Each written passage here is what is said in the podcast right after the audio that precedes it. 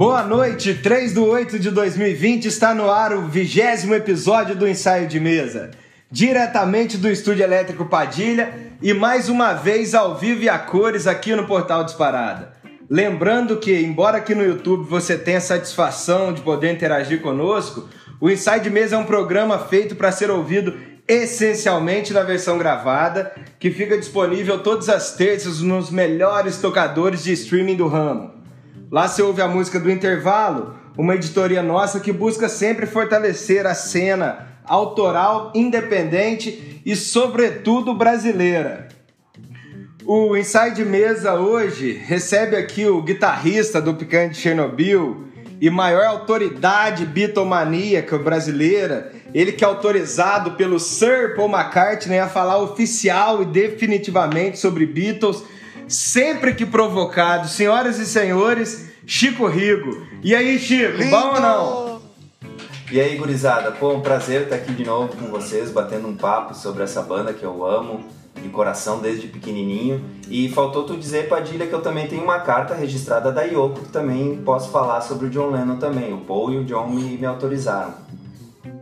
O Paul, mas o, o John foi em vida que ele te autorizou, Chico? Não, em vida não, mas a Yoko, que é quem representa os negócios do John agora, ela, ela ficou sabendo da minha existência, né? E mandou essa carta registrada, né? Então eu tenho, tenho autoridade para falar. E é um prazer estar aqui com vocês, né? Entre amigos, bater um papo sobre essa grande banda. Quem vê pensa, né? Não pode falar nem oficialmente sobre o picante Chernobyl, imagina pelos Beatles. Com a gente mais uma vez, Rodrigo Vita, diretamente de Ourinhos hoje, hein? E aí, Vitola, bom ou não? Como é que estamos? Olá, meus queridos, como é que estamos? Estou aqui dando uma relaxada na tranquilidade do interior, que não tá tão relaxado assim, galera tá que tá pra lá e pra cá, muitas vezes sem máscara, o que é um absurdo nesse momento, mas enfim, um ar um pouquinho menos seco do que São Paulo e um prazerzaço encontrar vocês agora, bater papo sobre música, sobre Beatles, uma das maiores bandas do mundo. E o um prazerzaço também de ter Chico Rigo, herói da guitarra brasileira, o qual sou fã demais aqui do nosso lado hoje. É isso aí, vamos que vamos. E falando em bons ares, ele que respira a maresia do Guarujá, que tá com o Jô Soares no fundo ali sempre, né? Renatão, Renato Zacro. E aí, Renato? Boa tarde, na verdade. Hoje, 5h21 no ar. Boa tarde, Auro Padilha, meu amigo Rodrigo Vita e um grande boa tarde ao nosso convidado Francisco Rigo, esse guitarrista incrível, amigo muito querido. Falando de Beatles hoje, né? Pô, falando da maior banda de todos os tempos e é incrível. Eu fico feliz demais da gente ter esse programa e poder dar voz a todos os tipos de música e é, falando semana passada de rap, de Black Alien, nessa falando de Beatles, isso para mim é revigorante, demonstrar grandes obras de grandes artistas, independentemente do estilo. É isso, Renato que tá meio brabo, falando que o Corinthians ganhou roubado. É. Como é que é isso aí, Renato? Pô, cara, pô, cara, o negócio é o seguinte. É incrível, assim, ó. Eu não quero levantar suspeita em cima de ninguém, mas eu nunca vi arbitragem prejudicando o Corinthians. Eu sou palmeirense, respeito Esporte Clube Corinthians Paulista, nosso maior rival. Incrível, mas, pô, toda vez é isso. O Fagner aí, todo dia ceifando pernas, jogo após jogo, massacrando o adversário, praticando anti-futebol. E aí, quando o menino injustiçado, menino injustiçado do interior, vem mostrar o seu sonho é, São a, a capital atira pro seu próprio lado, atira, atira nos, nos mais oprimidos, né? Infelizmente. não tenho mais nada a dizer sobre isso, não, Alan. Ô, ô Vita, ah, depois Deus. de ouvir esse parecer aí do neto do, neto do Bexiga, o que, que você tá achando aí? Corinthians ganhou roubado? Cara, na, pelo lance ali específico da, da expulsão, pô, pisou mesmo no cara, né? O rapaz do Corinthians até mandou foto depois. Mas. Ah, nem sei o que dizer. Ô, Vitor, se aquilo não é pra expulsão, é... vermelho só em caso é... de homicídio, seria, então, né, né cara? O, o Vitor é quinta coluna, já tô vendo aqui que ele tá indo pro lado do inimigo, né? Não, mas, cara, eu, eu fico preocupado, cara. Corinthians e Palmeiras, quero nem ver o, o. Já vamos até adiantar pro ouvinte que possivelmente existe um 880 de humor dos comentaristas na semana que vem, sacou? Porque dependendo do resultado da semana que vem, o humor pode estar um astral lá pra cima ou lá pra baixo. Vamos ver, né? Tomara que seja lá pra cima. Eu fora, eu tô sempre de mau humor, afinal eu sou cruzeirense, né? Então o Cruzeiro não me dá motivos para sorrir há muito tempo. E o Vitor e o Renato, como vocês bem sabem, palmeirense. Mas tem um aí que é gremista, né, Chicote? É, porque na verdade eu tô, eu tô feliz porque é a final do Campeonato Paulista, que é um campeonato, menor, né? Não tem o peso e o valor de um gauchão. Mas é dois times amigos. dois times amigos. Palmeiras e Corinthians são time amigo do Grêmio, então, né? Não, não, vou, não, não vou torcer para ninguém porque eles são, são amigões. Assim como o Cruzeiro, né? Que estamos gravando na segunda em homenagem ao Cruzeiro. a segunda, a segunda que o Palmeiras e o Grêmio já passaram por lá duas vezes, é minha estreia, né? Então, lava a boca para falar do Cruzeirão, viu? Mas bora pro tema de hoje, que é o sétimo disco da carreira dos Beatles, que faz aniversário, coincidentemente, confesso, de 54 anos depois de amanhã. O Revolver. Ô Chico, o, o já introduziu umas novas tendências estéticas nos Beatles, né? E aqui eu tô falando principalmente de psicodelia. Mas isso se consolida talvez no Revolver. Mas o que você tem para dizer, primeiramente, do Rubber Soul, que, que realmente é um divisor de águas aí na carreira da maior banda de rock de todos os tempos? Que são os Beatles. É, o Rubber Soul é um. É, primeiro que é um baita disco, né? Se a gente escutar hoje em dia, ele, ele, é, ele continua moderno. E o Rubber Soul é exatamente isso que tu falou. É, é, eles realmente pensando um disco de verdade, de fato, sabe? Vamos tentar colocar coisas novas, criar outros elementos. Então eu acho que é, é, o, é o, começo do amadurecimento do, do, do que os Beatles acabaram virando daquela fase mais Help, I Wanna Hold Your Hand toda aquela primeira o fase. O famoso Ye Ye Ye, É, né? o Ye Ye Ye, né? Uh, o, o, Rubber Soul acho que é o primeiro grande disco dos Beatles, assim, de fato, que eles pararam para para trabalhar e para viajar um pouco, que também estava uh, conciliando com, com as experiências de vida deles, né? E, e aí que desencadeou no Revolver, que é o passo seguinte a esse início do, no Rubber Soul. Ô Renato, os Beatles vinham de Please Please Me, se eu falar alguma bobagem, alguém me corrija é, A Hard Day's Night, Beatles, Beatles for Sale e Help, não é isso, Chico? Tem o Meet the Beatles também. Ah, tem o With the Beatles também, é isso. E aí, Rubber Soul. Ô, Renato, Rubber Soul muda muito, né? A partir dali a gente fala de uma banda madura. Eu até discuto se Beatles tivesse parado no Ye, Ye entraria para a história como uma coisa tipo Bill Haley ou Chuck Berry ou até Elvis Presley, sendo mais injusto um pouco, mas com uma banda que fez uma coisa só, né? Dali em diante eles transformam a banda numa tela em branco e passam a ser pintores mais habilidosos, né? Eu concordo com você e acho, e acho que isso é uma, uma reflexão muito interessante, porque a gente pode admirar os Beatles por duas revoluções estéticas, né, ao invés de uma. Né? Então, quer dizer, o yeah a gente estava conversando um pouco antes de entrar no ar, é uma revolução estética. Ele traz conceitos que a gente usa na música até hoje, quase absolutos, no rock and roll absoluto. Né? Acho que a fórmula que a gente conheceu como rock and roll tem é consolidada no yeah ali. E depois, com a maturidade ali, principalmente no, no, no Rubber Soul, que é, o, que é o sexto álbum dos Beatles, né? É, ele, ele, ele vem com uma, é, é, com uma sonoridade muito mais mais pensada e menos apressada, inclusive eu acho por questões também financeiras. Eu acho que o início de carreira, não só financeira, mas de se provar, de se consolidar enquanto artista, né? E aí quando você já consegue uma certa folga, acho que já existe uma possibilidade de você refletir melhor sobre a sua obra e, e envelhecimento também. O, o Chico falou isso uma vez no último programa, que os Beatles eram muito no... os Beatles eram muito novos, né, cara? Então, tipo, não dá para ignorar esse amadurecimento deles enquanto indivíduos na obra deles, porque eles eram moleque. Aí quando cresce, são outras coisas, né? E acho que a tendência de artistas mais jovens é justamente essa. O, o, um exemplo disso é, o Jorge Ben. muito, começa muito jovem, Uhum. e quando vai mudando, você vai vendo uma, uma mudança de perspectiva oficial para o que ele gostaria de se tornar oficialmente. Né? E acho Uhum. que são projetos que vão se eh, vão crescendo conforme a idade. Ô Vita, eu sei que você separou pra gente aí pra falar da influência dos Beatles, dessa do que a gente tá chamando aqui de segunda fase em bandas do Brasil e do mundo. Mas antes eu queria puxar a reflexão sobre o poder que o Ye Ye Ye tinha, né, cara? A própria Jovem Guarda, isso era um fenômeno muito poderoso, né? Os cortes de cabelo e tudo mais, né?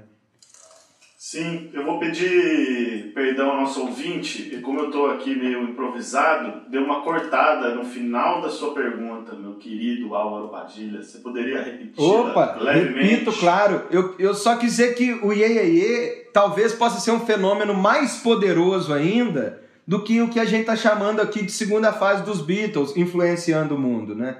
O Iê, Iê, Iê? Tipo o Jovem Guarda. É, se a gente levar em consideração, teve o episódio de me- do ensaio de mesa que a gente fez é, sobre o Erasmo Carlos, tem meio que esse, essa, essa mudança também, né? Em- nos anos 70, teve o Carlos Erasmo, que daí ele muda completamente, assim, tanto de figura, né, estética, roupas, cabelos e tudo mais, e de, de sonora total, né? Os Beatles, eles vão trabalhando isso desde o Rubber Soul, e eu acho que esse amadurecimento que o Renato falou vem também num, num certa vontade de, experimentar várias coisas, sabe, na vida. Você vê que a gente vai falar mais pra frente da produção musical desse disco, é, experimentalismos que eles fazem.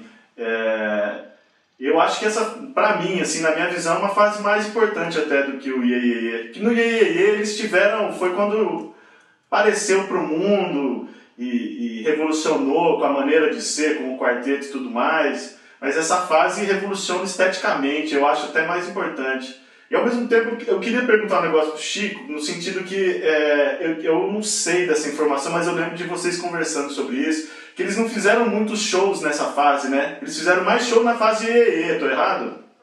Sim, não, com certeza. Eles tinham uma, uma, uma agenda muito mais cheia.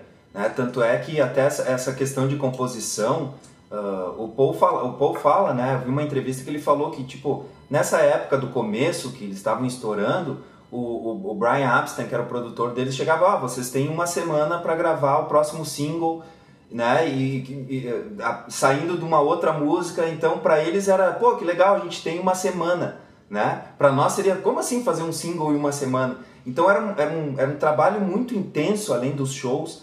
E essa época eles já tinham um pouco mais de, de, de recurso para se dedicar ao, ao disco, mas não, não deixavam de tocar. A última turnê que eles fizeram show foi do Revolver. Na época do Rubber Soul eles- e do Ah. Revolver eles continuaram viajando, né? Ô, ô, Renato, eu quero até pedir desculpa de insistir nesse assunto, porque eu acho que às vezes o Iê é. O poder estético dele é subjugado, que os Beatles fazem musicalmente uma coisa tão incrível e de fato superior ao que fazia na época do Iê mas. Por exemplo, Renato e seus Blue Caps, que o Renato acabou de morrer, a gente até citou no ensaio de anterior. Renato e seus Blue Caps era uma banda que praticamente só traduzia Beatles, né? Tipo, feche os olhos e sinta um beijinho agora. Isso era muito poderoso, né, Renato? É muito poderoso. E nós temos aqui um historiador entre nós, nosso amigo Chico Rigo, e ele sabe muito bem que a história não é o que a gente gostaria que ela fosse, sim o que é, as construções permitiram que ela se consolidasse. E os Beatles do imaginário popular são os Beatles do Iê Iê. Se você chegar em qualquer comunidade, e, e acho que isso de- denomina justamente a importância. Porque, obviamente, que os Beatles gostariam de ser conhecidos pela obra mais madura. Acho que todo artista gostaria de ser conhecido pela obra mais madura. Contudo, não é isso que acontece. A gente vê claramente, se você perguntar para uma pessoa que não é da música, o que é os Beatles? Os que são os Beatles? Fala uma música deles, eles vão puxar She Love You, yeah, yeah. Help, né? Help. Help. Sabe? Mas Isso, será que essa- Será que essas são mais conhecidas que Hey Jude, por exemplo, ou Let It Be? Eu, eu entendo o teu argumento, é. eu concordo, mas eu digo que tem músicas dos Beatles da, da mais do, da carreira mais tarde deles, até Imagine do John Lennon, a gente pode citar, Aham. que também acho que são bem populares, apesar de eu concordar com o que tu diz do Yeah, Yeah, Yeah. né, Não, você tem, você tem toda a razão, ô Chico, eu concordo com você. O que eu quero dizer não é em questão de, de hits, mas em questão da estética que predomina. Do tipo, o Ramones, por exemplo, é uma banda que se conhece como punk rock. Ninguém reconhece como Pet Cemetery, fazendo música quase emo ali antes do tempo. Sabe? Aquele, aquele Ah. Punk cuidado rock ao falar mal do Ramones, porque vai dar briga aqui, hein? Não, eu acho massa, pelo amor de Deus, tá louco. Mas, tipo, o Ramon, o Ra- você vê o Ramones é justamente esse negócio. O que conhecem, ape- apesar de Pet Cemetery ser um dos maiores hits do Ramones, né? É. É, eu acho da mesma É, forma é com, que- com Beatles, né?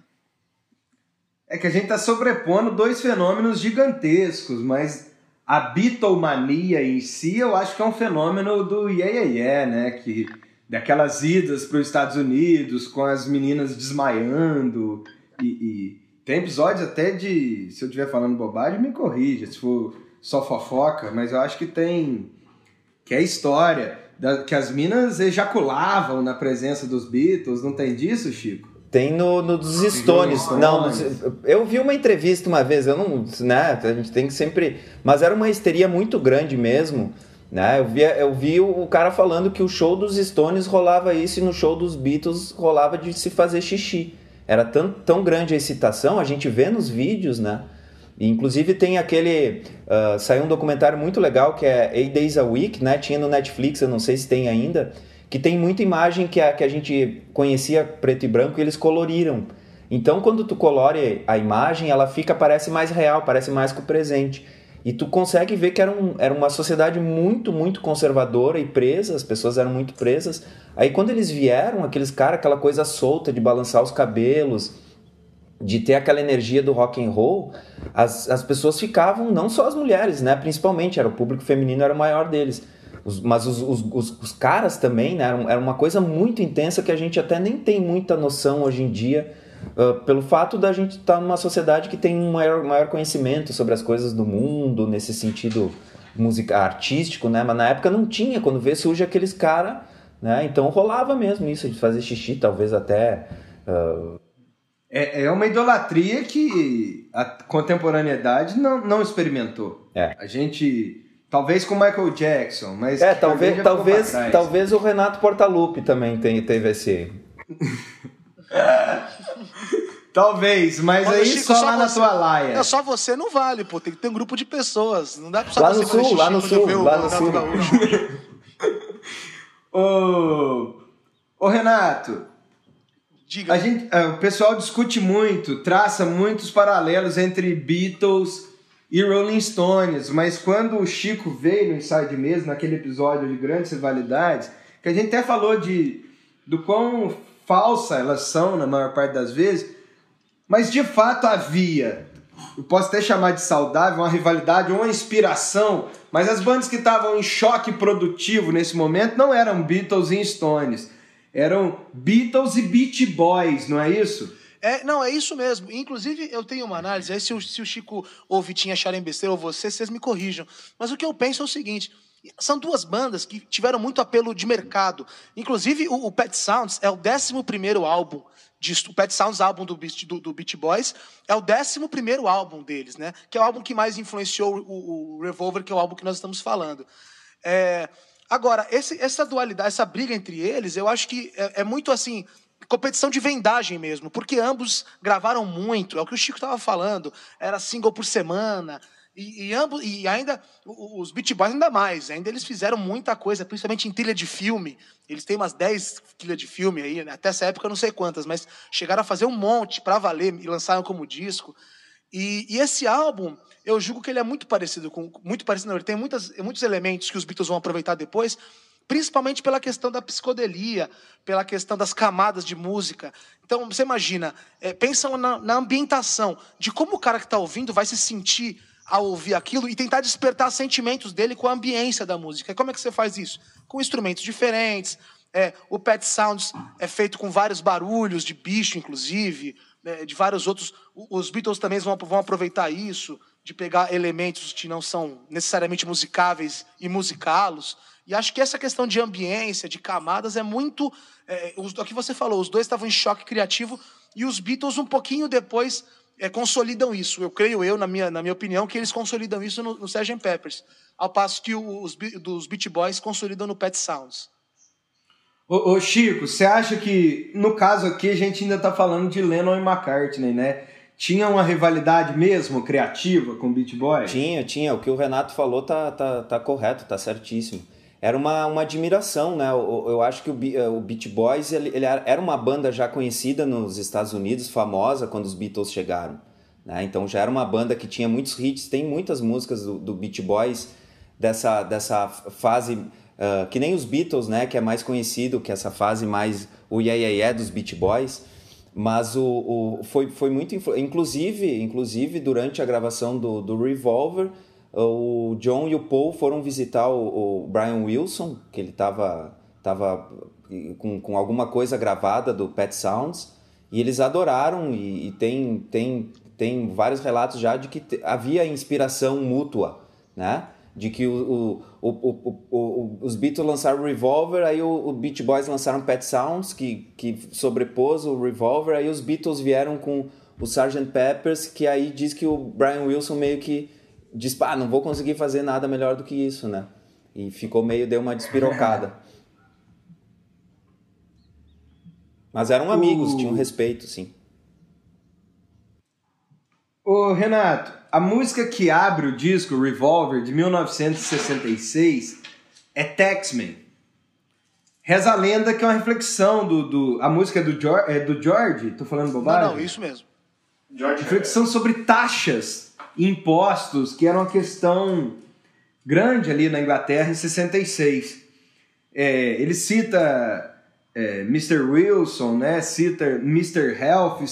Tem a ver, será? Ah, com certeza tem. É, tem que ter em mente que é o seguinte: a Inglaterra vivia na época o predomínio do Partido Trabalhista, e aí do Partido Trabalhista muito influenciado pelas experiências nórdicas ali, no pós-guerra principalmente. E esse partido, ele era um partido, obviamente, mais à esquerda do que é hoje, ou que virou na época do Tony Blair, né? Mas era um partido que é, pensava muito na parte de taxação. E os Beatles eram milionários, né? E, e a taxação era, um, era salgada mesmo, era coisa de 50%, para manter um estado de bem-estar social também muito competente. E Só que esse tipo de, de, de taxação, e talvez não era tão é, regressiva como deveria em alguns aspectos, inclusive que isso se dá depois com a consolidação do Partido Conservador, 20 anos, 25 anos no poder com a Margaret Thatcher. Né? E, só que também há, um, há uma divergência nesse sentido, porque Há um humor fino também que principalmente se consolida depois ali no, com George e tal. E, e há muitas pessoas que falam que não, ele justamente está criticando uma pessoa da elite incomodada com os, os impostos, né? Mas é, é uma coisa que fica meio subjetiva dizer se é ele que está reclamando ou se é um, um eu lírico que está reclamando.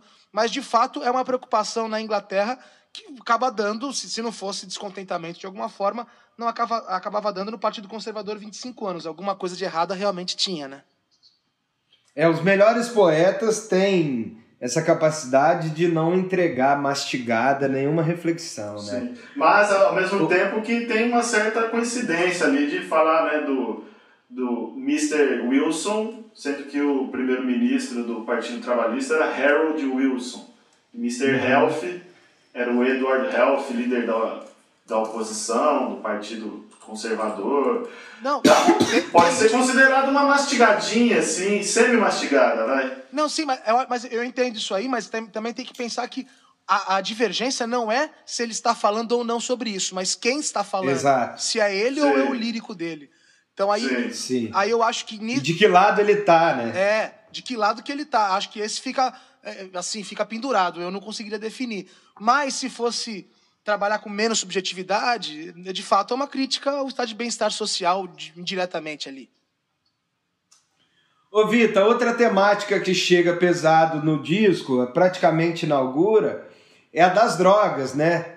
Dr. Robert, por exemplo, seria um médico que receitava anfetamina e várias outras. Sim, falam de viagem, de LSD, de cannabis e Acho que isso vem de encontro que a gente falou no começo sobre esse amadurecimento, onde eles devem ter passado aquele frenesi da época do Iê, Iê, Iê.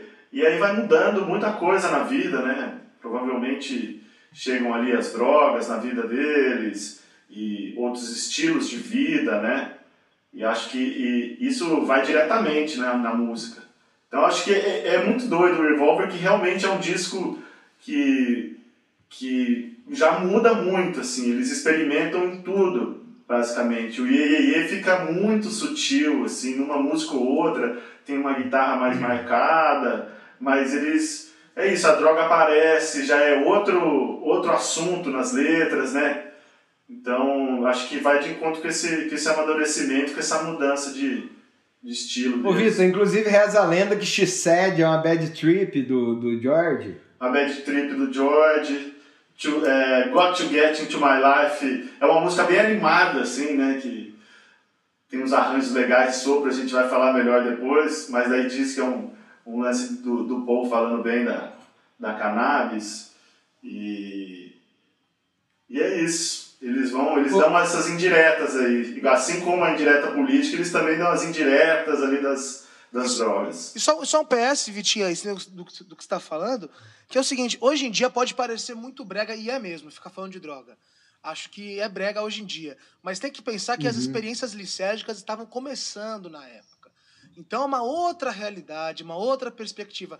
É óbvio que hoje em dia ninguém acha legal ficar falando, é, eu sou nóia, eu quero cheiro pó, eu uso... É uma bosta hoje em dia fazer isso aí, você fica pagando de paspalho aí. Agora, é. Agora na época tem um sentido, pô. As pessoas ainda não tinham escrito sobre as experiências licérgicas com tanta liberdade, né? Só a literatura americana do começo do século, mas mesmo assim muito incipiente, né? É, diz que a, a Tomorrow, Tomorrow Never Knows é um uma letra baseada no Timothy Leary, que era o cara na época ali, né, do, do LSD, Timothy Leary que, que foi um, um cara que levou o LSD para os famosos ali, Jimi Hendrix, Janis Joplin, Existem as histórias que circundam ele, os livros Era um dealer de grife, né, Vitor? As histórias. Ele escrevia sobre, né? estudava sobre, né? Então. Traficantes sofisticados. Experimentos psicológicos, na época rolou. E daí foi estourar lá no, no Woodstock, doideira, né? Aquelas lendas de coloca a faixinha, faz um cortinho aqui, põe a faixa em bebida de ácido. Acho, ó, o Chico Rigo usa bastante faixinha aí, hein? O Chico é faixa branca, o Chico é faixa branca. O, é, o, antes de mais Itubaína, nada, Itubaína. Itubaína, embebido em Itubaína, dopado de glicose. E, ca... é... e, o café do Ô. Chico. E o café do Vitor. E o, meu, e o meu café, que é o melhor do Pará. Só não é melhor que o do Jorge do shampoo. Não, nada é melhor que o do é Jorge. É isso. Shampoo, maior copeiro de padarias da América Latina. Ô Chico, não dá para falar desse disco, a gente já tá chegando no final do primeiro bloco, sem falar da capa do alemão Klaus Vormann, né? Que ganhou até Grammy em 66. Baita ilustração, né? Isso, o Klaus Vormann era. Quando na época que os Beatles foram para Hamburgo, eles conheceram um pessoal das artes, da, da Universidade das Artes lá de Hamburgo, que inclusive foi. Uh, uh, os Beatles eram um quinteto, né? A Astrid Uh, que, uh, que, era, que, era, uma das estudantes, fotógrafo, que tirou. Que não é Astrude, não confundir com a Astrude. É, não confundir com a Astrude. A Astrid foi quem tirou aquelas primeiras fotos uh, dos Beatles que são bem conhecidas, primeiras não, mas fazendo pose e tal. E ela, ela e o, e, o, e, o, e, o, e o baixista dos Beatles na época se apaixonaram, e aí ele ficou lá e os Beatles voltaram como um quarteto. E é, esse grupo de artistas também foi quem influenciou os Beatles a cortarem o cabelo aquele cabelinho Chanel deles, porque antigamente eles usavam os topete tipo Elvis. Então esse grupo de artistas teve uma influência muito grande nos Beatles, né? Então o Klaus, que também uhum. era baixista, ele fez a capa desse disco, né? Esse, a capa que é uma, uma, colagem com, com desenhos dele, e também ele foi o baixista do All Things Must Pass, o primeiro disco solo do, do George Harrison, e foi baixista do, do Plastic Ono Band e do Imagine, desses dois discos do John Lennon. Então tu vê que ele é um cara que é uma... E ele tocou... O, Chico, ele tocou baixo na Manfred Mann também. Também, é. Eu acho que era a banda, porque ele foi pra, pra, pra Inglaterra quando os Beatles estouraram, e aí formou essa banda, né? Uh, mas daí posteriormente uhum. ele gravou, pra, pra tu ver como era uma amizade muito próxima, assim. Ele, é um, é um, foi um grupo de. Principalmente ele, né? Porque Astrid acabou ficando na Alemanha, né? Uh, mas ele ficou muito próximo dos Beatles, né? Sim. É, a gente vai chegando ao final do primeiro bloco, a gente volta no segundo para falar do música a música e volta também para ouvir o som do intervalo, dessa vez nova diretriz do Adoc Orquestra. Vamos encerrar com mais um vinil do Ratão. Você conhece o Ratão, Chico? O Ratones? Pô, Ratones. Ratones sabe muito de música, esse conhece. Não à toa ganhou um quadro aqui no Inside Mesa e vamos ver o que ele separou pra gente. Voltamos já. Você que nos ouve na versão gravada após o vinil do Ratão, pausa o seu podcast para ir no banheiro, fumar um cigarrinho e asta. Olá, ouvintes do Ensaio de Mesa. Aqui quem fala é o Ratão e mais uma vez eu vou indicar um disco para vocês. O disco de hoje se chama Quem Sabe Sabe, Quem Não Sabe Não Precisa Saber, de 1974, do Zé Rodrigues e a Agência de Mágicos. Esse é o segundo disco do Zé Rodrigues e assim como o anterior, que se chama Primeiro Ato, ele é uma espécie de ópera. E por isso é um disco que na época não caiu muito no gosto popular. Consequentemente, teve uma vendagem relativamente baixa perto de 10 mil unidades. Com isso, hoje em dia, ele é bem difícil de encontrar e, se encontrado, num valor muito alto. O Zé Rodrigues já fez parte do Som Imaginário, banda de apoio do Milton Nascimento no começo dos anos 70. Também tocou com Sá Rodrigues e Guarabira também tocou no primeiro disco dos Secos e Molhados. E já nos anos 80, o Zé Rodrigues tocou nos dois últimos discos da banda paulistana Joelho de Porco. O disco Saqueando a Cidade, de 83, e o disco 18 Anos Sem Sucesso, de 88. A ficha técnica é gigantesca e eu vou citar apenas alguns como o batera Gustavo Schreuter, que no ano anterior, em 1973, lançou com a sua banda A Bolha o disco Um Passo à Frente. Tem o flautista Aurélio Marcos, que também em 73 tocou no disco do Tim Maia. Tem o guitarrista Paulinho Castro, que no final dos anos 60 teve uma banda que se chamava O Bando e também tocou no disco ao vivo dos Mutantes de 76. E também tem no sax o já citado aqui Nivaldo Ornelas. Então, se eu fosse você, eu ganharia 38 minutos e 22 segundos de vida escutando esse disco. Aquele abraço.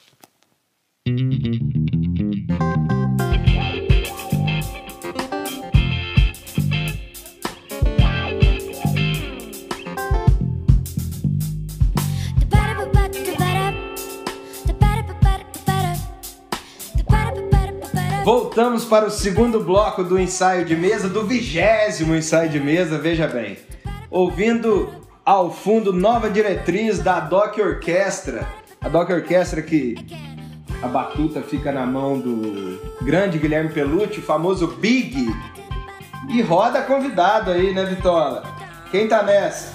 Isso aí, single lançado da Doc Orquestra um single que envolve. Lançado agora, né, Vita? De... Saiu do forno agora. Saiu sexta-feira, dia 31 de, de julho de 2020. É uma, um, um encontro de, de, de, prática de conduction, né? De, aquela prática que a gente é, já comentou sobre improvisação conduzida, guiada, né, baseada no método do Butch Morris. E nessa faixa nova diretriz, ela envolve seis mulheres: Bruna Vilela na guitarra, Camila Rocha no baixo, Lúcia Vulcano em outra guitarra, Luísa Mitre no teclado, Natália Mitre na bateria, Paige na voz, o condutor foi Guilherme Pelucci. Além delas, outras três musicistas, Irene Bertatini, Nath Rodrigues e Marcela Nunes, participaram também do processo que compuseram outras faixas que serão lançadas posteriormente. Grande abraço para toda essa turma e para o Guilherme Pelucci. É isto. Então vamos ouvir nova diretriz da Doc Orquestra, lançamento novinho aí, quentinho, acabou de sair do forno. Sobe o som aí, Marcel.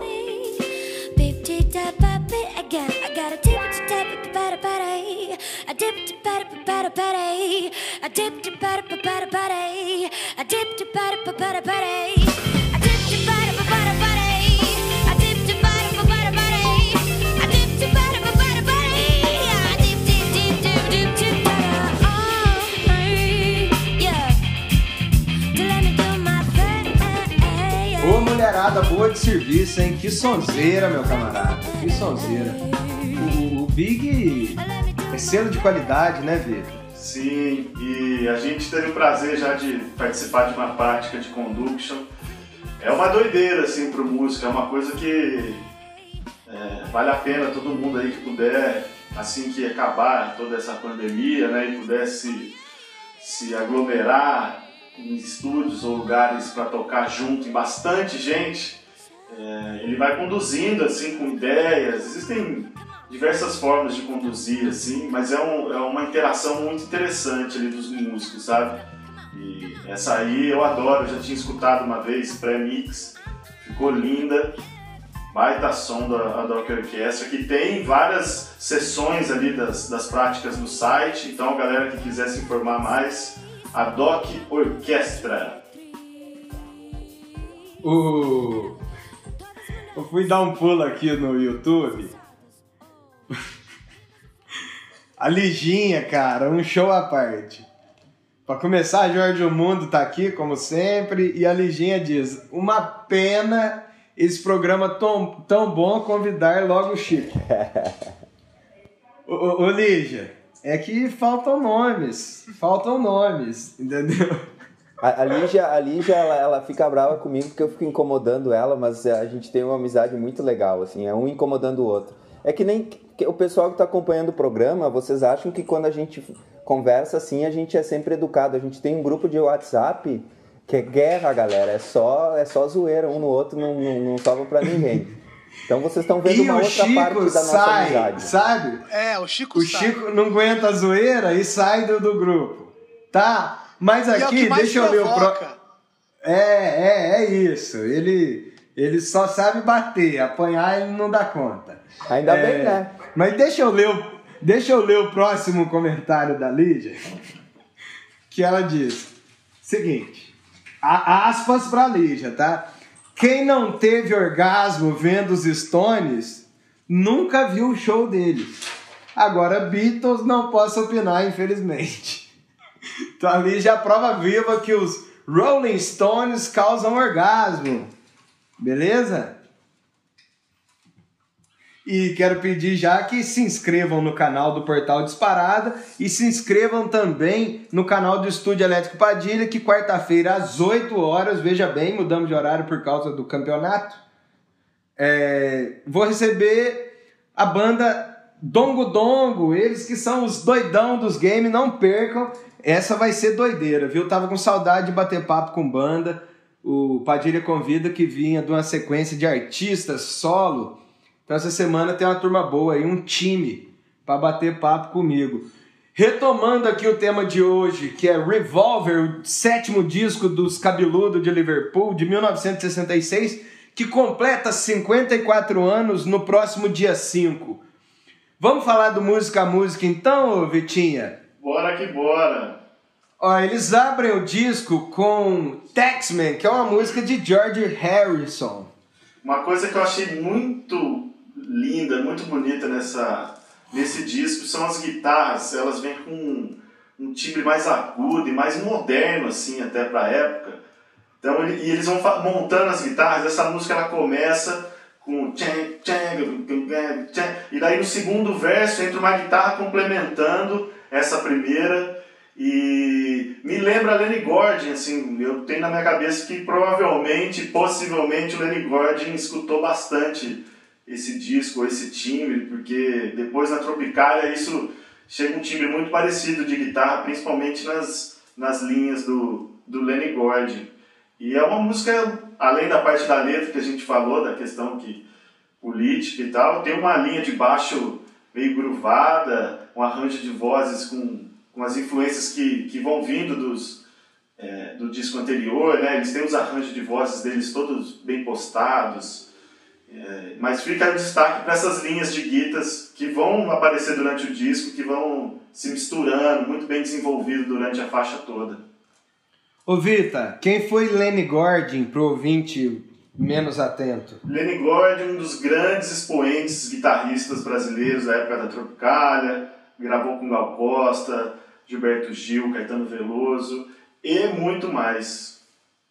Tinha um time É, diferentaço. aí tocou com todo mundo. Para né? fazer uma, uma lembrança mais específica, para mim a, a música mais forte assim do Lenny é a do Gilberto Gil, é Back in Bahia.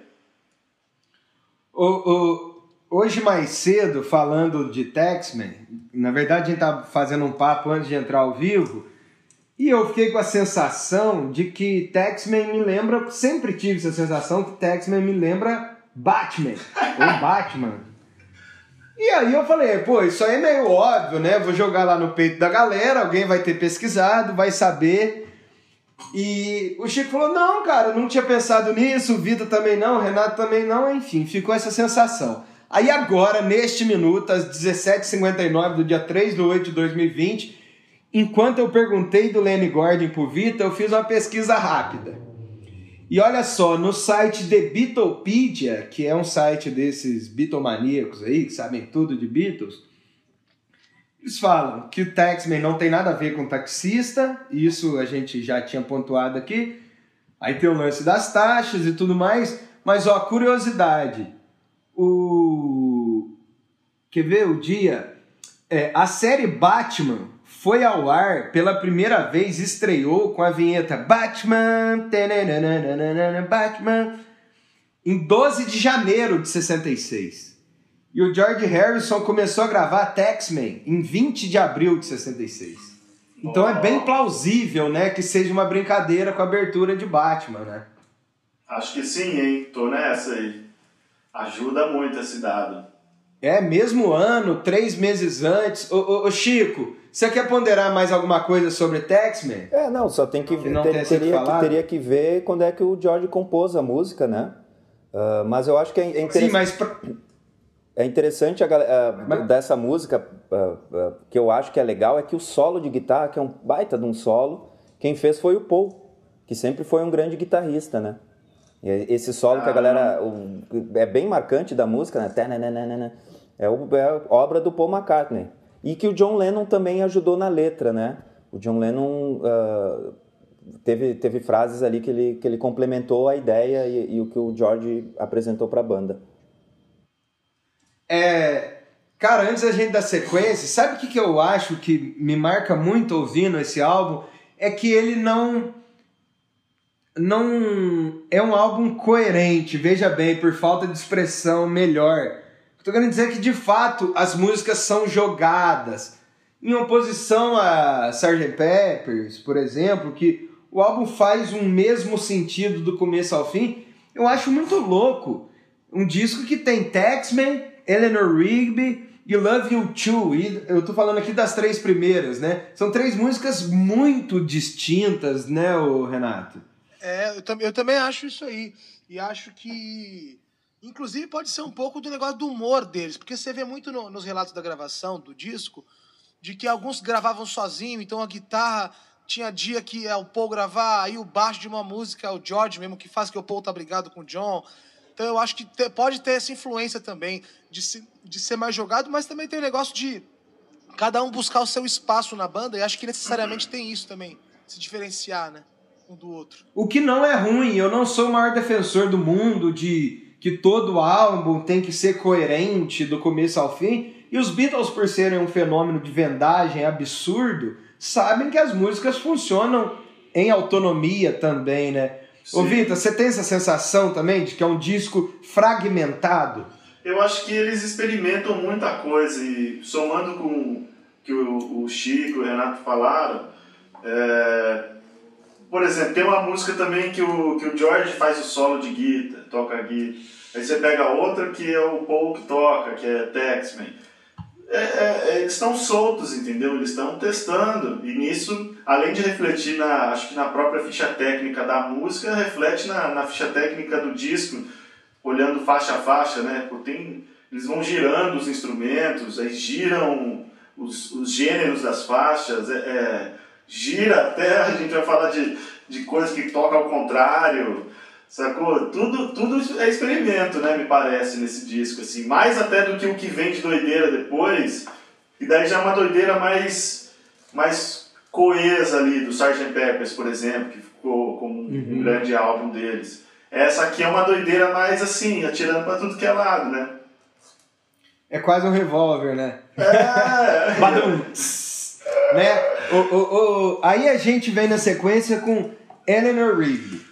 Eleanor Rigby, pra mim, em termos musicais, não tô falando como obra de arte em si, porque quando a gente fala de obra de arte, entram outros fenômenos, mas falando de música, pra mim é a canção mais consequente do disco, melhor orquestração, melhor arranjo, e curiosamente é uma música do Paul, que o Paul fez sozinho no estúdio com, com, com a, a, a, a banda lá, né? Com o, o, o- Posso chamar de orquestra? Mas estava lá a turma das cordas e Sim. tal, e o Paul sozinho, não tinha mais nenhum Beatle na gravação. Uma coisa que foi feita também em Yesterday, né, Chico?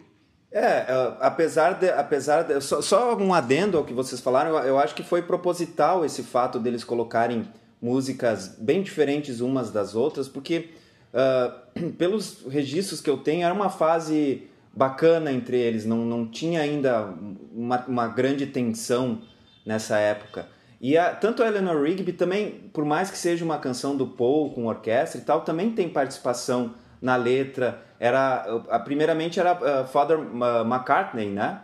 Que é o que seria o pai dele. Ele não queria botar e ficou Father Mackenzie. Sempre a gente sempre tem que entender que que, que, que a dinâmica de uma banda ela, ela sempre nunca é ah, fulaninho fez é assim, pai, acabou. Sempre os Beatles eram geniais porque eram grandes músicos, independente de quem fez a música.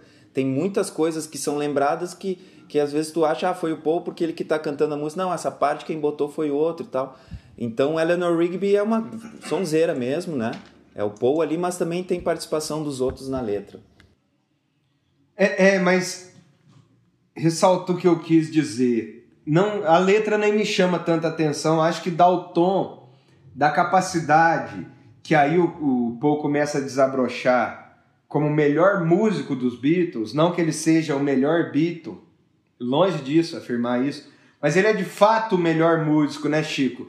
O que tem maior capacidade de, de fazer um arranjo, de pensar uma orquestração. É, ele é um cara né? que toca todos os instrumentos, né? O Paul é. Eu, a gente também acho que vamos também falar do George Martin, que tem uma grande importância, mas o Paul, ele. Ah, claro. O Paul, ele originalmente ele era guitarrista, ele foi pro baixo porque o John Lennon não quis tocar baixo e na época o George fazia solo no começo dos Beatles. Então o Paul pegou o baixo e na minha opinião o Paul é disparado as, as milhares de quilômetros na frente de qualquer outro baixista de rock and roll, porque o Paul é muito genial e o Paul a, a diferença dele pro John em termos de criação é que o John, o Paul, ele já tinha tudo meio que na cabeça dele, ele já sabia como ele queria que seria a bateria, ele já sabia que precisava de uma orquestra ou de uma guitarra, ou do- ele, ele já na, na cabeça dele, quando ele trazia uma música, ele já tinha mais certo isso.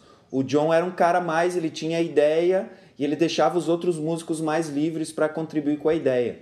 Né? Mas esse é um dos grandes exemplos que o Paul ele pode compor qualquer tipo de música, como ele demonstrou durante toda a carreira dele, com centenas de lindas músicas que ele compôs.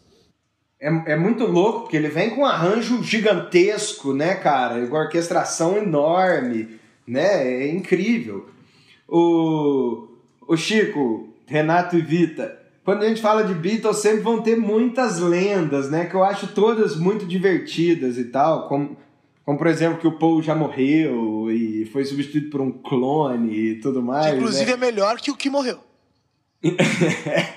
o clone é o foda, né, cara? Mas enfim, é... tem um túmulo perto da onde a antiga banda do John The Quarrymen se apresentava toda semana e tal. Tinha um lugar lá que eles batiam cartão tocando sempre. Um túmulo de uma senhora é... chamada Eleanor Rigby. Mas o Paul jura de pé junto que é coincidência, que não tem nada a ver. Então, eu vi, eu vi uma outra entrevista do Paul que ele, diz- que ele falou assim: eu falei mó tempão que não tinha nada a ver, mas tem mesmo, porque fala de uma senhora que morreu com 40 anos, que não tinha parentes, a solidão de quem não tem parentes e morre cedo e tal. Mas justamente é isso. Eu acho que ele- essa entrevista que eu li é tipo 2016.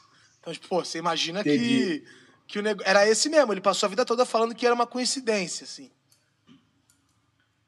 O Vita, na sequência Love You Too, que aí entra aquelas doideira indiana, né? Acho que tem uma cítara ali, uma música que, Opa, como Tex Padilha. é Padilha, só, É, eu, só ah. eu, não, sei- eu não sei qual é que é a ordem que tu, que tu tá seguindo aí, mas eu teria I'm Only Sleeping antes de Love You Too. É, é um, Porque a tem a- Sleeping, que eu pra acho que galera- tem a versão pra- que... É, pra galera... Ah, talvez eu esteja seguindo a versão inglês, é, americana, Isso, pra, será? pra galera saber que na época tinha diferença entre as edições inglesas e americanas.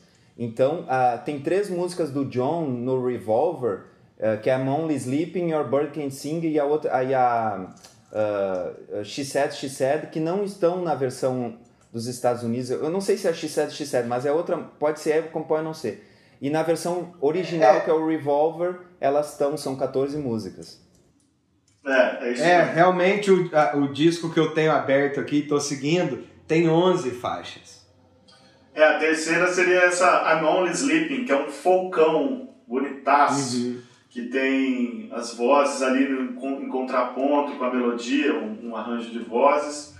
E vai entrando uma guitarra muito doida, que depois a gente, eu fui descobrir que era o George Harrison que tocou, e ele gravou o solo, mas tocou ao contrário no disco, né? Pegou o solo, virou aos contrários e colocou. É um solo que me lembra muito o solo depois de muito tempo que o Frusciante faz em Scar Tissue, do guitarrista do Red Hot Chili Peppers, e começa a virar uma coisa que muita gente usa, né? Nosso querido Jorge do Mundo tem uma música Me Enlouqueça, onde o solo também é assim.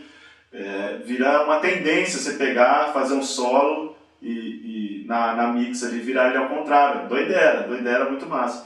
E é uma música linda, que tem umas paradas que o baixo faz uma. Eles deixam o baixo sozinho numas paradas. É, é uma das músicas mais legais, mais legal do, do disco, assim. Ô Chico, eu lembro de conversar com você e você contar bem essa história da inversão do solo. É, porque na época eles iam pro, pro, pro estúdio e levavam pra casa a fita da- das gravações pra escutar em casa. E aí o John Lennon, num dos dias, ele botou, botou e deu um problema no aparelho lá e acabou a música sendo ao contrário.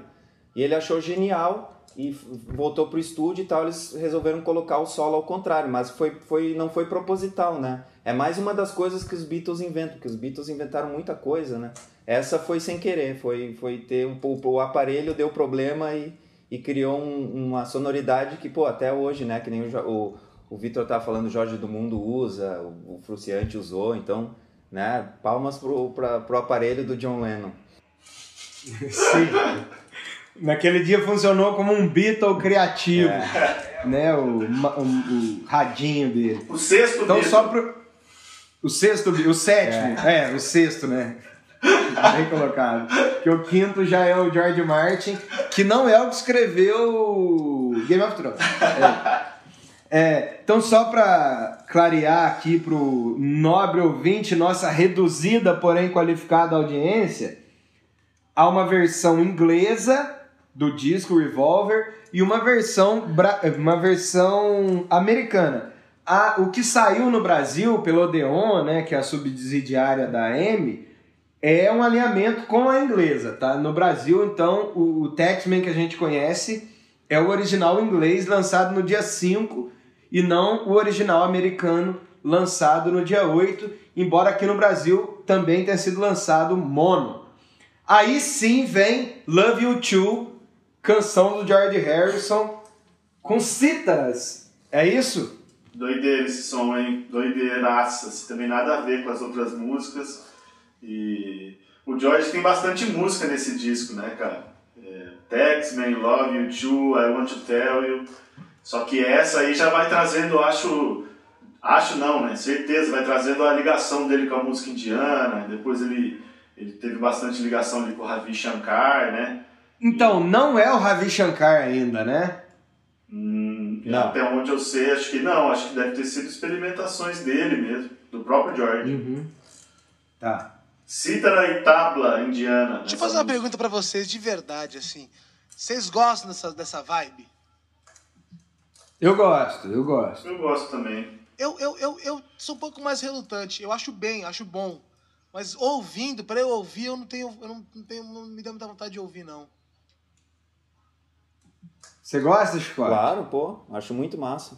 Essa aí é, o George já tinha, porque a primeira vez que ele usa foi no Rubber Soul, né, na Norwegian Wood, que ele usa cítara, mas aí ele botou porque o som era bonito. A partir disso que ele começou a estudar o instrumento, que é, é complicado de tocar, né, não é fácil. Ainda mais para um ocidental que não tem ouvido treinado. Então na Love You Too já dá para ver que ele já tem um domínio maior sobre o instrumento, né? Que é o que o Vitor falou, eu acho, eu acho muito bacana, porque é o primeiro disco, o Revolver, que o George tem três músicas, né? Ele, ele, ele é bem atuante nesse disco.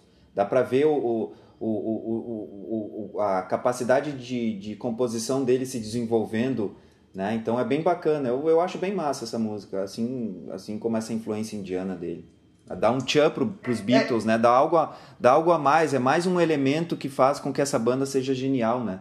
Ela tem mil, E ela aprofunda a sensação psicodélica, né, Chico? Praticamente inaugura, né? Acho que a primeira música psicodélica do disco vai ser Love You Too, e o que dá a sensação, acho que realmente é a cítara, né?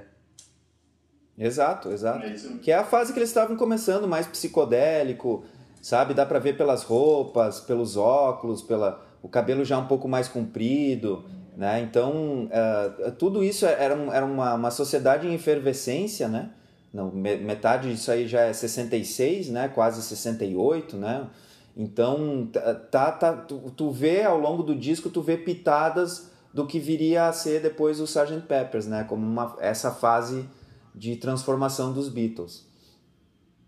LSD também eles já tinham experimentado, então já, já é uma coisa mais lisérgica, eles já estão caminhando para outra, saindo bem, bem, apesar das guitarras ser um disco bem guitarra, bateria e baixo, já dá para ver outros elementos que, que, que de transformação aí no processo.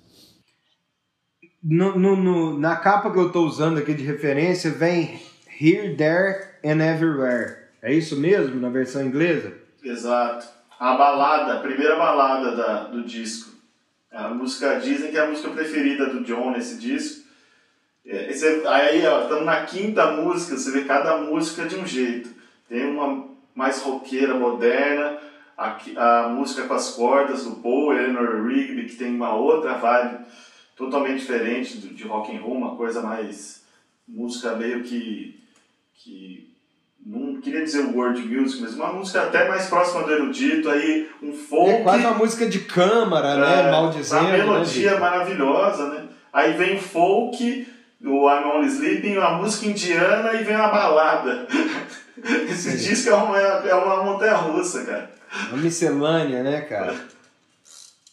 Muito Baladão, né? O Renato, os Beatles talvez os maiores fabricantes de balada de todos os tempos, Ah, né? acho que o mai- os maiores, né? Ah, isso aí tem muito de, do Paul McCartney também, não, não só dele, obviamente, mas eu, eu vejo muito essa habilidade de fazer grandes melodias que todo mundo entoa, assim. Isso é uma coisa que fica claro. é, e, e vai, vai amadurecendo, né? Você pega as, as baladas do começo de carreira, da carreira deles e, e mais pra frente você vai vendo que o negócio vai se tornando uma sofisticação incrível, né, cara? E as, na minha opinião, as baladas mais bem produzidas do mundo até hoje. Tem algum deles que vocês acham que é mais baladeiro, do John ou do Paul? Ou Ah, o são- Paul. Não, Nossa, Paul. eu dou empate técnico. Não, Eu- Paul. O Paul, Paul é Paul, muito Paul, mais, é- galera. O Paul é muito mais O baladeiro. John também. O, o o John Paul, também. Mas qual que é a maior balada de todos os tempos? Yesterday, eu acho. Não é Imagine? Ah, não. Ah, mas Imagine não é uma balada, né, cara?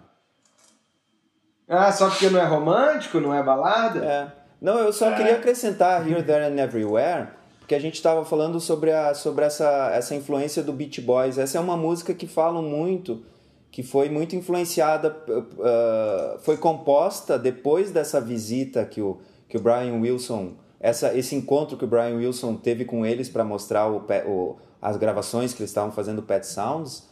Então tem muita gente que diz que Here, There and Everywhere é, é bastante influenciado essa questão dos backing vocais. Apesar dos Beatles já terem usado isso, na, por exemplo, na This Boy. This Boy, que é uma música mais, mais antiga dos Beatles, que tinha aquele coro atrás. Essa também tem, né? Então é uma influência que, que, que eles já faziam, mas eu acho que com o, com o Pet Sounds eles reafloraram isso e essa música é um exemplo. Até aqui, então, não temos nenhuma canção do John Lennon, de fato. Tem I'm Only Sleeping. Ah, é. Sim, sim. É que eu tô olhando novamente o encarte americano aqui e... Tá que nem Beleza, aí Yellow Submarine? Yellow Submarine? Isso. Clássico, tá. né? Que é uma música do Paul, né? Acreditada a John e Paul, a dupla, mas uma música do Paul McCartney. Não, não, né? não. Cantada por Ring Starr no disco. Não, o Paul teve a ideia e ele e o John fizeram. O John tem participação bastante na letra, na, na, na música.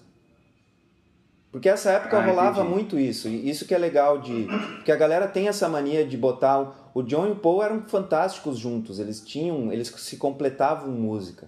Mas pro fim da carreira é que eles participavam menos, mas nessa época eles moravam todo mundo meio perto, assim. Então, então sempre tem contribuição do John no Paul e do Paul no John, o George Harrison também. E a música cantada pelo Ringo, né, Chico? A música, poderia dizer infantil, não. Depois foi até virar um, um, desenho animado, né? Dos próprios Beatles e tudo mais. É, ela, ela, ela, eles sempre escolhiam uma música ou, ou, ou achavam que uma música por disco cairia, cairia bem na voz do Ringo, né? Ela acabou se tornando, se tornando infantil por causa do desenho, mas é mais um, um, aquelas ideias. O Paul fala que a ideia veio naquele, naquele tipo a Yesterday. Ele diz que sonhou com a Yesterday. A Yellow Submarine, ele disse que naquele momento que tu tá quase dormindo, e aí vem a melodia, vem a ideia, ah, um submarino amarelo e tal.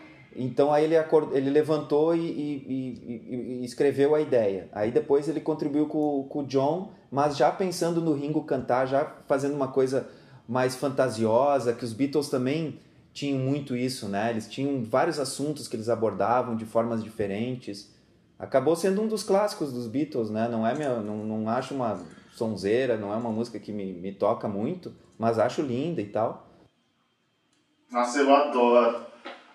Sou viciado nesses, Sou esses clássicos assim, cara, de ser. Eu adoro também. Ela é simples, né? É uma música simples perto das outras até, mas.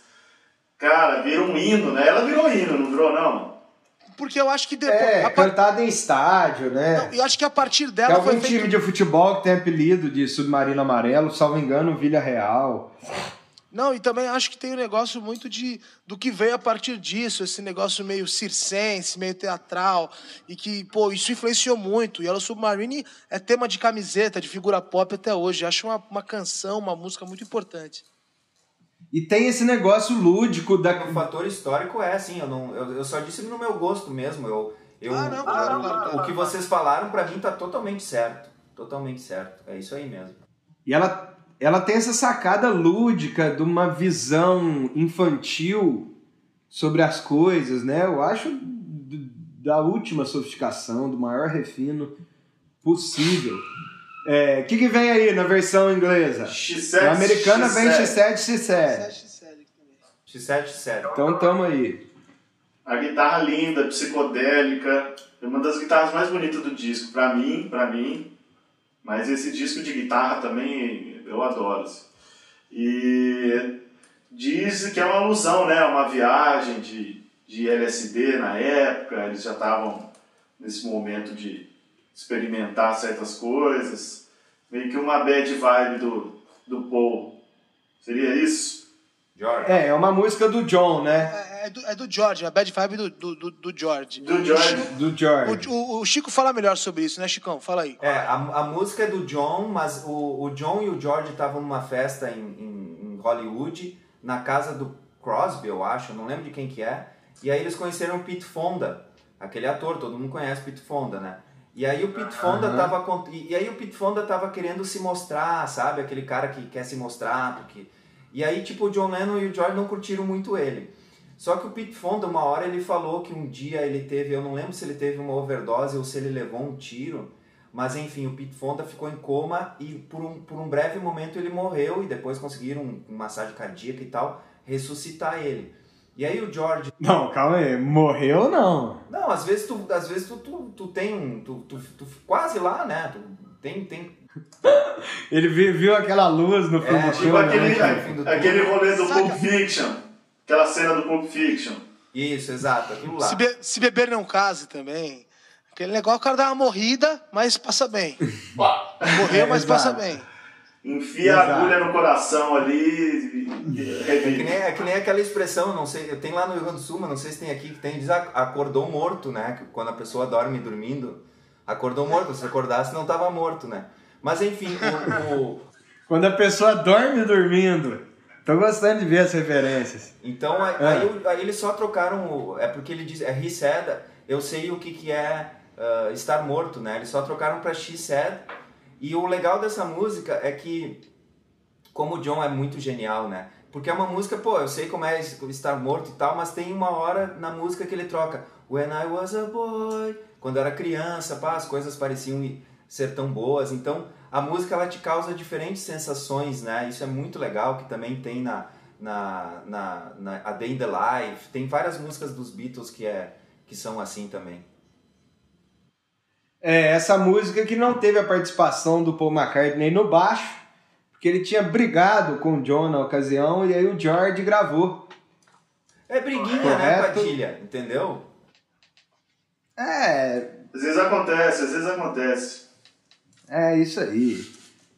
E aí viramos de lado. Side 2, o famoso lado B aqui no, no Brasa, que vem com Good Day Sunshine, correto? Correto, uma entradinha macabra ali que eles vão segurando, dan, dan, dan, dan, dan, aí entra numa psicodelia feliz. Eu acho um som gostoso também. Parece que vem meio na, na mesma estética do X7, X7, assim, só que um pouco mais, uma psicodelia mais feliz um pouco, assim. E também é puxando aqueles, aquelas feliz. músicas antigas de, de baile, né? O Paul era, o Paul é a, a- a capacidade de criação do Paul de diferentes estilos é impressionante. Se, se a gente estudar não só os Beatles como depois a carreira solo dele, é impressionante. Ele passeia por tudo, por tudo, por tudo, por tudo. Sim. E é quase. Será que seria ousado demais, Vita? Falar que tem um quê de valsa? Ah, eu... Seria, né? Talvez- Seria ousado Porque demais. tá bem, né? tá bem rápido, né? Só se fosse uma valsa rápida, eu vi que me lembrou alguma coisa tercinada assim, mas eu não parei pra contar, fiquei curtindo tanto mais os timbres, mas não sei se uma valsa especificamente ou, ou mais um, um, um compasso meio tercinado, só que não com a mesma síncopa de valsa, né? Sim.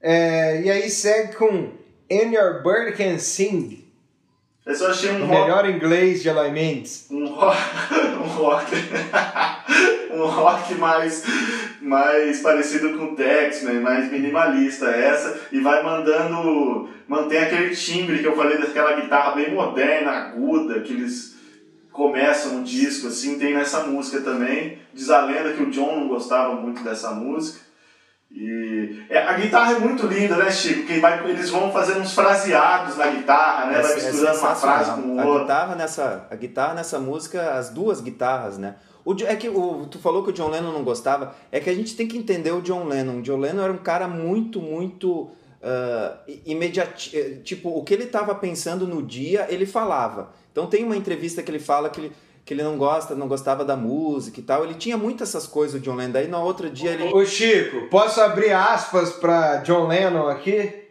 pode, claro. Ele diz: é outra, aspas, é outra de minhas músicas descartáveis. Papel decorado embrulhando uma caixa vazia. genial, velho. Ele é genial, genial. genial. Não, é- é- essa é uma das músicas que não entrou no- na versão dos Estados Unidos. Só um adendo para quem tem Spotify aí, ou quem tem os Anthology dos Beatles, escutem ver essa versão do And Your Bird Can Sing, a versão do Anthology.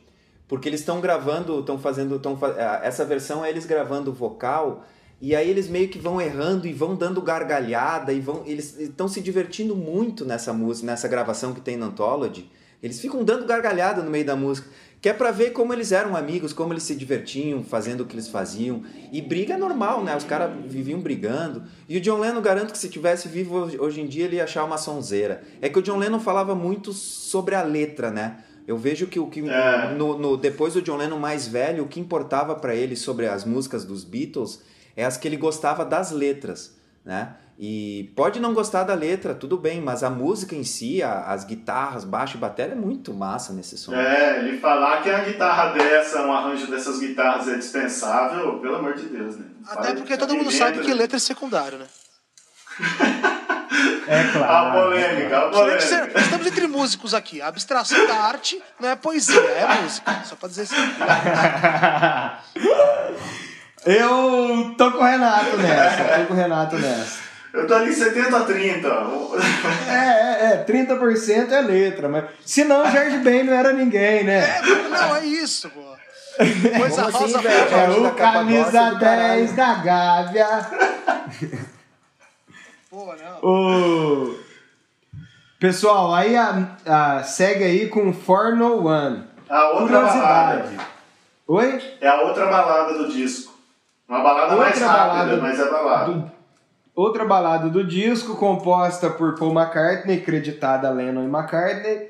É, curiosidade, regravada por Caetano Veloso, é a faixa 9 do disco Qualquer Coisa. Hum, E aí, quando a gente fala de influência desse disco na, na Tropicália, fica aí a resposta, né, Vitinha? Mais uma, mais uma. Uma música. Regravada por Caetano Veloso em 75 no Qualquer Coisa, É. nove anos depois. Nove aninhos depois. Uma balada rápida, bonita, tem um solo de sopro, um piano que vai marcando bem a harmonia e uma letra que é, reza a lenda que o, o Paul fez pra namorada na época e tal. E é uma balada, mas é uma balada mais rapidinha mesmo, assim, né? Porque às vezes a gente fala balada, a galera acha que é sempre uma coisa muito lenta. Existe balada um pouco mais rápida, assim. São as baladas animadas, né? Depois segue Dr. Robert e Dr. Robert é uma música do John, é isso? É, Hum, boa pergunta, boa pergunta. sim, a, a Dr. Robert é do John. Tu tem história dela, né, Vitor? Do Dr. Eu sei que é Robert. uma. Ele diz que era um, em alusão a um doutor que passava receita de. Receita ou já passava direto ali umas anfetaminazinhas para uns famosos ali da, da galerinha.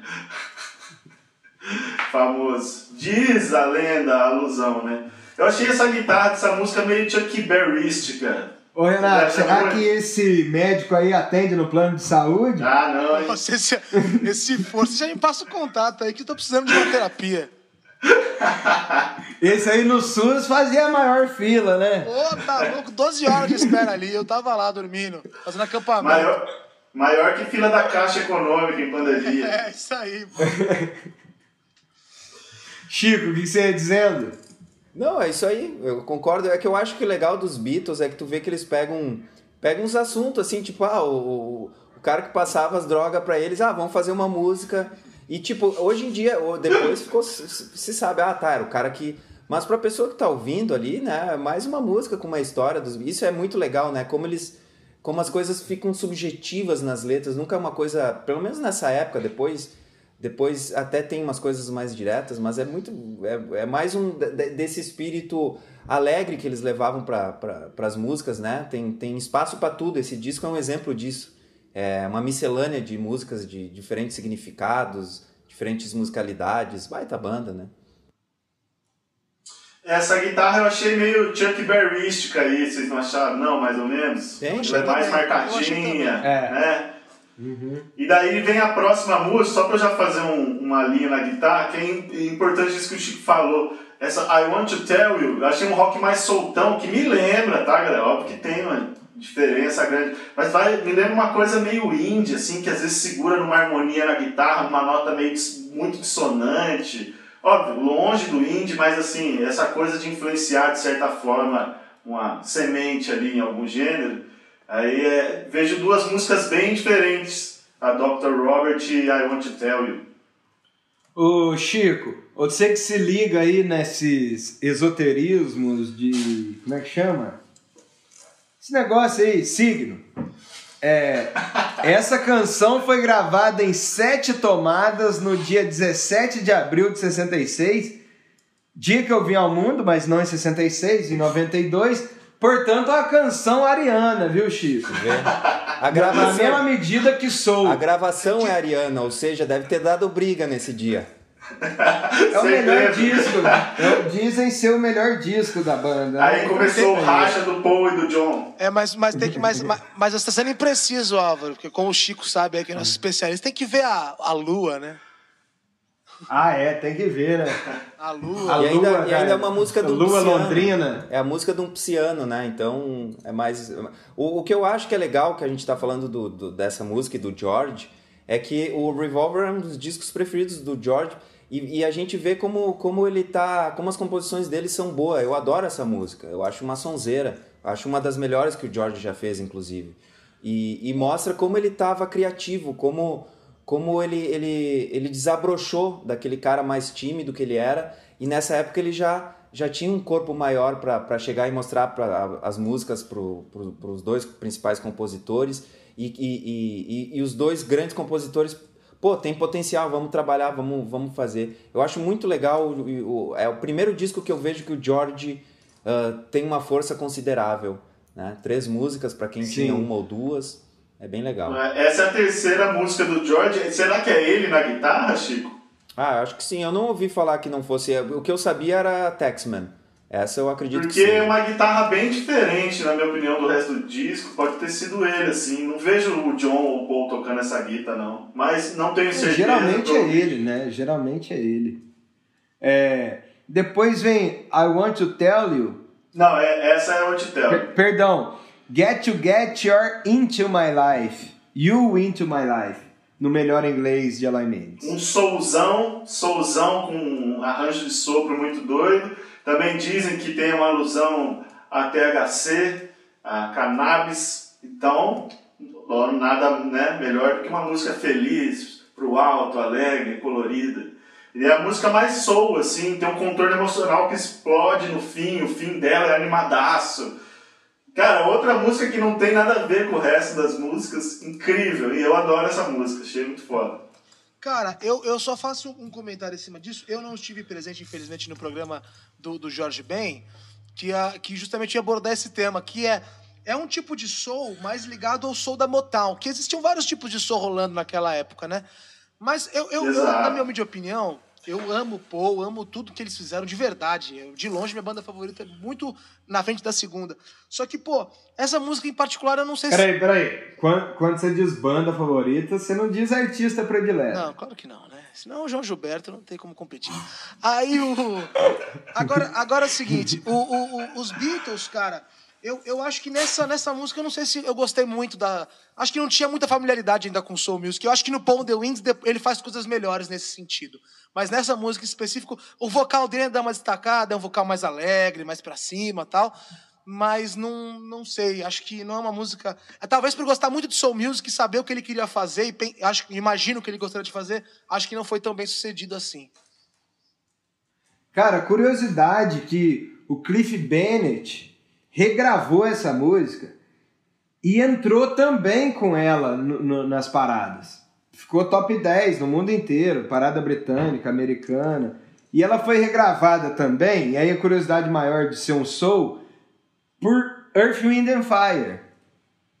Ah, ó, legal saber disso. Pra trilha sonora daquele filme Sgt. Pepper's Lonely Hearts Club Band. Nossa, Versão pegaram do Earth, Wind and Fire do Got to Get You Into My Life. uma das grandes.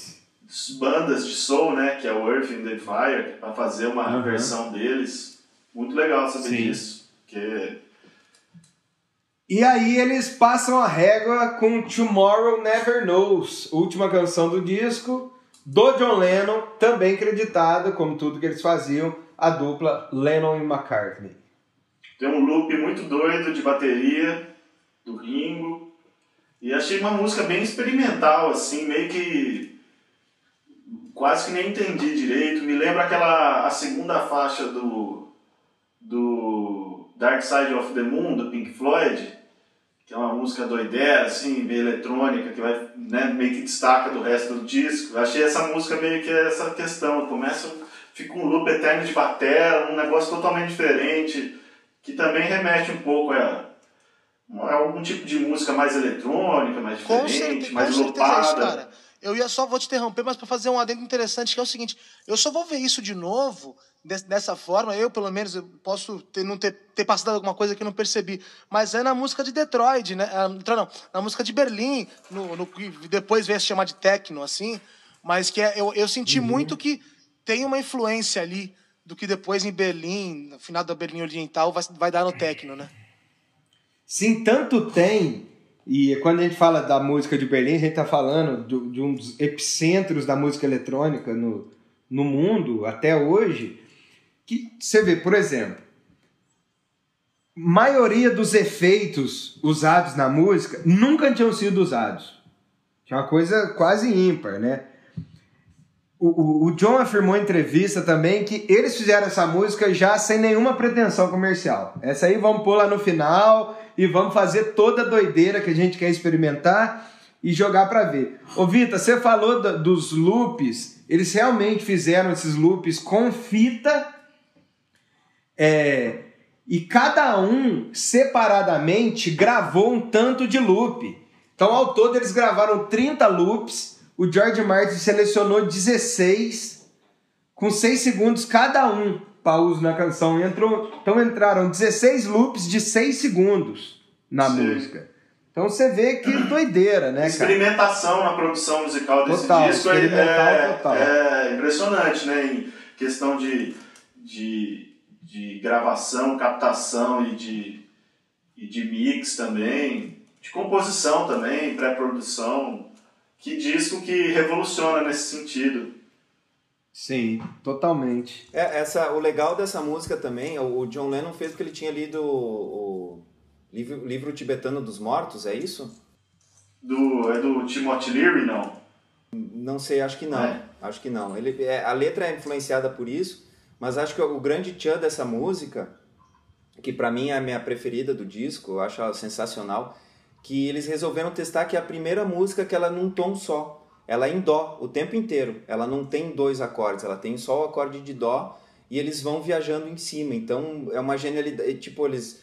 Pela primeira vez, segundo eles, né, nas entrevistas que eu vi, é, é justamente isso. Tem esse, essa Por isso que ela é, é, é um negócio contínuo, assim, né? Tal- talvez seja é, a- o grande expoente psicodélico desse disco e, e a grande música que fez, fez eles abrir bastante a cabeça para explorar coisas malucas no Sgt. Peppers, né? Eu acho essa música incrível, acho muito boa. É, eis aqui esse roquinho feito numa nota só, não é isso? Bom demais. Então este é o disco Revolver de 66, o sétimo da carreira dos cabeludos de Liverpool. Beleza? Ó, a gente alongou pra caramba, uma hora e 23 de programa. Vamos chegando ao final, não sem antes mandar aquele abraço. E ô Chico, não sei se você separou esse abraço, não vou te jogar em fria. Então pensa aí. Renato, aquele abraço essa semana vai pra quem? Vai pro Patrick de Paula, volante do Palmeiras. Eu acho que. Nossa, ca- cada um chora por onde sente saudade mesmo, né, cara? Cara, eu vou te falar que eu fiquei emocionado com o gol do menino da base ali. Foi chique, o foi moleque- chique. Eu também, moleque achei, chorou, achei bem mandado o Meu, pô, o abraço. moleque chorou aquele jeito ali. E você vê a entrevista depois, ele inacreditável, realizando um sonho, todo mundo abraçando, dando uns tapinha nele, estreando ele e tal. O moleque tinha se desenvolvido, faltou esse gol pra ele. E é bonito ver o moleque com um sonho realizado ali. Bate É. aquele espírito nosso de quem gosta de música, de quem gosta de coisas diferentes da habitualidade. Ver o cara realizando um sonho é sempre revigorante. Mérito do Povechou que acredita na base inventou isso aí. Eu que inventei a base. Então, aquele abraço pro Patrick de Paula, que fez seu primeiro gol no profissional no dia 2 do 8 de 2020, com desvio! Então, gol contra! Deus ajuda quem sempre Beleza? madruga. Ô, Rodrigo Vita, vai dar um abraço ao Viverde Imponente também ou não vai pagar esse mico aqui? Não, no caso ela é tricolor, deve estar triste, mas ela nem liga. Das muito. Laranjeiras ou Paulista? Paulista, tá triste também, Ah, né? que Qualquer um, só o tricolor gaúcho que não tá triste ultimamente. Hum. Mas eu vou mandar um abraço pra maior corneta do Centro-Oeste Paulista, que é a minha irmã, Natália Vita, que eu vim visitar aqui esse, essa semana. E ela me falou, inclusive uns dois dias atrás, de um filme, Yesterday, não sei se vocês já viram, eu não vi ainda, vou assistir. Tem um. fala sobre um mundo onde as pessoas esquecem as músicas dos Beatles, e daí tem um único cara que lembra, enfim, é alguma E coisa. ele mente assim. que é dele, né? É, eu vou assistir esse filme que eu não vi, que deve ser interessante. Ela me falou, falei, caramba, nós vamos falar de Beatles no, no ensaio de mesa, bateu até o assunto. Então vai aquele abraço pra minha hermanita corneta. Nath Vita, primogênita da Gisele do tio Tatu. Aquele abraço! É isso mesmo, né? A primeira, né? Primeira, primeira veinha. É isso. O Chicote, e você vai mandar abraço pra quem? Eu vou, como outra vez eu mandei abraço pro, pro, pros guri da banda, né? Eu queria mandar um abraço pro Putz Grila. Grande guitarrista, Oh! cantor do- do Banheiro Químico, uma banda que a gente gosta muito. Tô com saudade. Uma banda que- Puts. Talento. Putz Grila, do Banheiro Químico, a banda que cheira mal, mas soa bem. Aquele abraço, Putz! Gênio, gênio, gênio. Menino é Gênio. Nossa, gênio. esse moleque sobra talento. hein? Sobra. Nossa, é muito bom. Transborda. Pessoal, ouçam aí o Banheiro Químico. Abraço extenso à Companhia Limitada, né? E o meu abraço essa semana vai para um cara que eu tive a ideia aqui, Chico, então eu faço apelo ao vivo. Quando eu fiz o Padilha Convida com de Chernobyl, o Ratão, do vinil do Ratão, não veio, né? O Leonardo Barbosa, que está com tudo e não está prosa. Então eu queria fazer um Padilha Convida com o Ratão. Então, Ratão, aquele abraço e vamos fazer um Padilha Convida, beleza? Não precisa ser agora, não. Mas vamos fazer. Tá bom? Pessoal, então no dia 3 do 8 de 2020 recebemos aqui Chico Rigo, Renato Vita e eu. Obrigado aí, pessoal. Padilha, posso só dar um recadinho? Claro. A gente tá, a gente tá ah, acabando a gravação do nosso quinto disco agora e semana que vem a gente vai estar começando um projeto de financiamento coletivo, um crowdfunding. Ah, os, nossos, os nossos dois últimos discos, o Conta Selva e o Fim, de 2016, e o Sobrevive, do ano passado, eles só existem, hoje em dia a gente só pode escutar eles porque a gente fez financiamento coletivo e um monte de gente nos ajudou nessas duas campanhas, a gente ultrapassou a meta, né? Então, pedir para toda a galera que gosta da Picanha Chernobyl, que curte a música independente brasileira, que quer dar força para artista, ainda mais agora que a gente não está tocando, né? Então, dizer que a partir de semana que vem, nas nossas redes sociais, a gente vai estar vai estar divulgando direitinho. Tem várias formas de contribuir, tu pode escolher pacotes que tem CD, tem vários CDs, tem vários brindes, e vocês vão estar nos ajudando a, nesse momento difícil. A gente está lançando um material novo, são músicas que a gente gosta bastante. Esse disco está ficando lindo, a gente está quase acabando. Então a gente conta com a participação de todos vocês aí que quiserem contribuir. E é bem fácil e é bem garantido e vocês vão estar ah, continuando a, a, a- nossa história, fazendo parte da nossa história para a gente continuar fazendo o que tanto ama. É esse o recado que eu queria. Boa, Chico. Eu tô nessa. É Eu isso. também tô é nessa, isso. pode contar comigo. Tô nessa, tô nessa, tô nessa. Beleza? Abraço, Chicão. Melhor sorte do mundo pra você e pros moleques da picanha. Vita e Renato, obrigado mais uma vez. Este foi o vigésimo episódio do Ensaio de Mesa, que se despede ouvindo nova diretriz da Doc Orquestra. Então até mais, galera. Até semana que vem. Hasta! Valeu! Viva Chernobyl! Era Fui!